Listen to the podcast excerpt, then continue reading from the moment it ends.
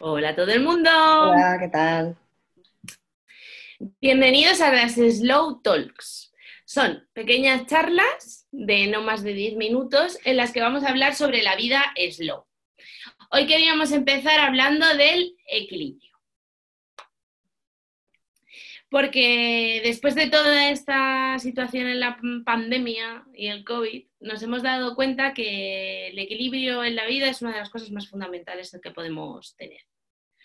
Así que, por ejemplo, nuestras Slow Talks siempre serán vía Zoom, ¿verdad, Gemma? Sí, creemos que ahora mismo es nuestra realidad. Así que eh, queremos seguir manteniendo el contacto con vosotros de esta manera, eh, que es eh, la, más práctica y la que nos mantiene ahora mismo unidos, ¿no? Porque dentro de, la, filosofía slow que nos une, lo más importante son las personas.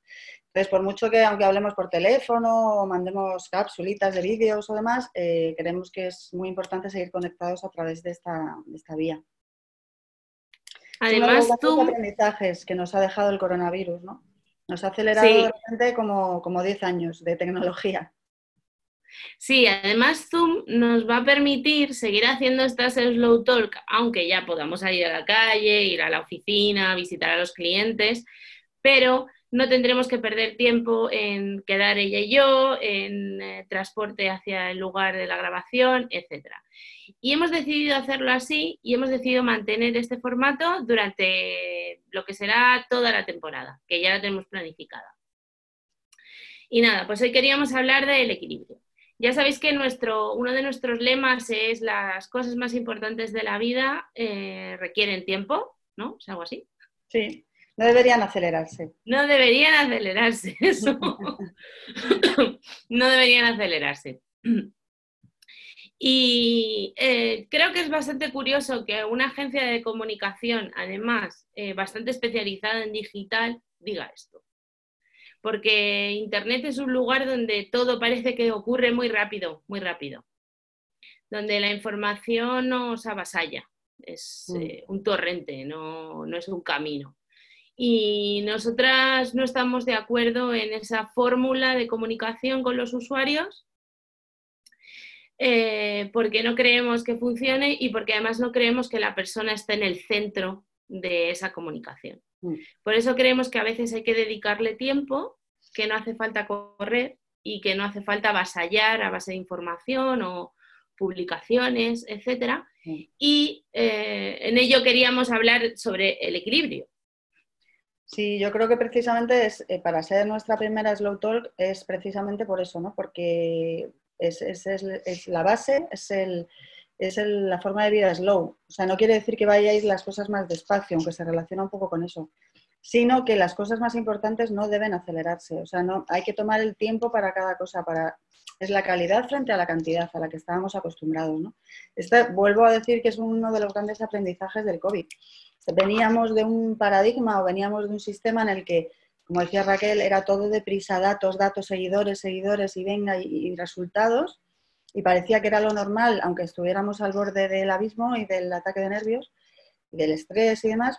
Y con, con, esta situación en la que nos hemos visto inmersos, pues nos hemos dado cuenta que no. O sea, nos hemos visto obligados a parar y es cuando realmente eh, puedes prestar atención a otras cosas, ¿no? a lo realmente importante. Lo importante no debe acelerarse. O sea, es un poco el cambio de, lo, lo, importante versus lo urgente. Hemos estado trabajando hasta ahora con el, lo urgente, solo lo urgente.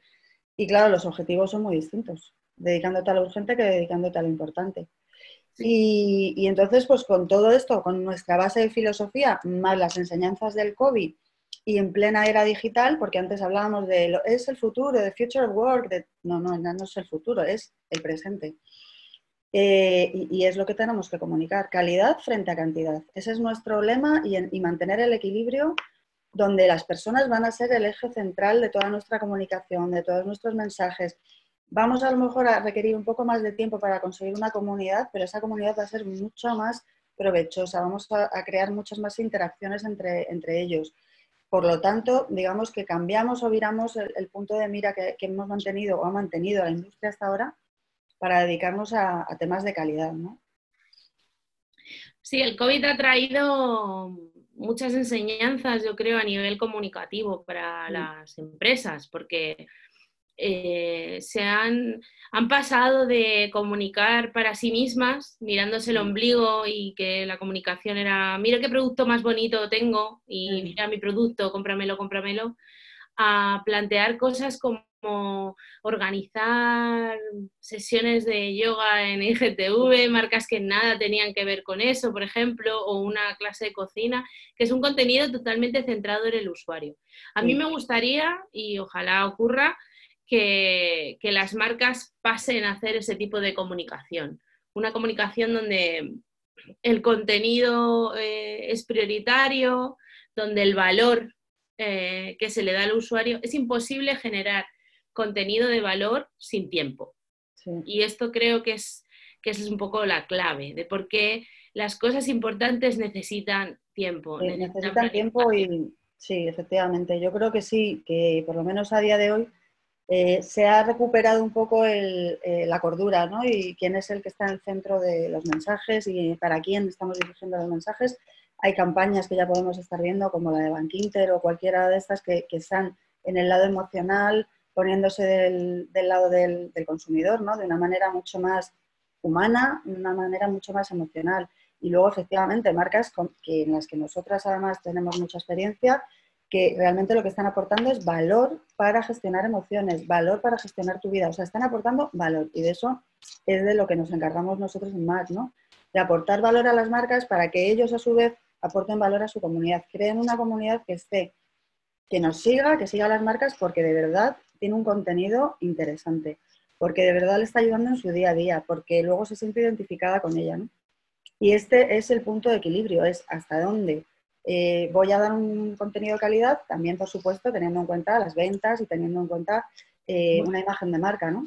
Claro, es que no olvidemos que un perfil de marca es un perfil de marca y además eh, no debe ser otra cosa. O sea, porque es muy curioso, pero hay marcas que entendieron este concepto y en lugar de encontrar ese equilibrio, se pasaron al otro lado contrario y parece un bloguero, que lo único que hace es ofertar eh, contenido, ofertar valor, pero realmente no está vendiendo ningún producto. Y eso tampoco, tiene ningún claro, Es una cuestión de, de, encontrar tu centro, ¿no? También incluso en plena pandemia yo echaba de menos algún contenido más de marca. Es decir, hay marcas que, por ejemplo, se han eh, pasado solo a generar valor para el usuario, pero habían olvidado un poco, les estaba dando como mm, vergüenza, ¿no? El, decir, oye, que soy una marca, no, vergüenza alguna, ninguna. O sea, si alguien sigue a arroba un nombre de marca, está siguiendo una marca, no está siguiendo a una persona y no hay ningún problema por mm. eh, ofertar, explicar tu producto, etc. Eh, esto se trata de, hacer una aproximación diferente de cómo se estaban haciendo las cosas hasta el momento, donde la persona es el centro y la persona necesita algo más allá de un mensaje promocional. Es simplemente eso. Sí, yo creo que ese es el resumen un poco de esta, de esta microcápsula de contenido, ¿no? Que efectivamente, o sea, el punto es encontrar el equilibrio. Y como en todo, como todo nos pasa en la vida, la perfección o como todo, hay un punto máximo, ¿no? Y, creo que ahí es precisamente donde nosotras podemos aportar ese valor. Es mm. una cercanía y una creación de tu comunidad sin caer e, efectivamente en, bueno, en estar siempre ahí como un bloguero o como algo no demasiado formal. Mm. O sea, yo creo que... Hay algo importante que a mí me gustaría eh, aportar, es que para lograr ese equilibrio, solo, solo, solo se puede hacer a base de prueba y error. Mm. Y más eh, comunicando en Internet y más generando comunidades, porque tienes que conocer al usuario para saber exactamente qué le tiene. sí, tú puedes pensar que él necesita X contenido, pero a lo mejor, por ejemplo, pues en esta pandemia habrá gente que habrá subido clases de cocina y mm. no habrá tenido visualizaciones ni feedback. Mm. Entonces, si es así, ese no era tu contenido. No te mm. empeñes ahí. Vamos a cambiar, vamos a virar, vamos a encontrar otro lugar donde tú puedas aportar valor. Y eh, por si alguien se está preguntando, ¿no? Hey, qué genial, estupendo, el equilibrio. Pero ¿cómo logro el equilibrio? Bueno, pues haciendo una reflexión, trabajando y escuchando al usuario y viendo qué funciona, qué no funciona, el funcionar no siempre son los likes, las visualizaciones, va mucho más allá, porque si ha tenido menos mm, likes que otra publicación, pero ha tenido 400 comentarios de gente que te está diciendo que le encanta, a lo mejor ese sí que es tu tipo de publicación, aunque no hayas tenido otro indicador, otro KPI mm, tan positivo. Entonces, em, probemos, juguemos, fluyamos y veamos eh, cuál es el contenido que tu comunidad necesita. Sí, me gustaría recordar cuál es nuestra función como más, que somos un estudio creativo de online, eh, que realizamos un montón de funciones ¿no? dentro del contenido, redes sociales, eh, demás, y, por eso también nos basamos en esto, ¿no? o sea, en tomarnos nuestro tiempo para que toda la estrategia de comunicación de una marca o de una marca personal eh, tenga sentido y vaya en la misma dirección, que es lo que te estabas explicando súper bien, ¿no? Bien si lo haces en redes sociales o bien si lo haces en otro formato, pero sobre todo en nuestra especialidad que es comunidades en redes sociales, eh, tenga un crecimiento progresivo y racional para, mantener ese equilibrio del que estamos hablando.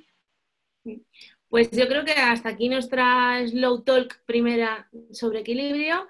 Volveremos la semana que viene eh, hablando sobre otro concepto. Mm hablaremos del mundo slow, de slow communication, que es nuestra fórmula de comunicar. Y nada, esperemos que os haya gustado, interesado.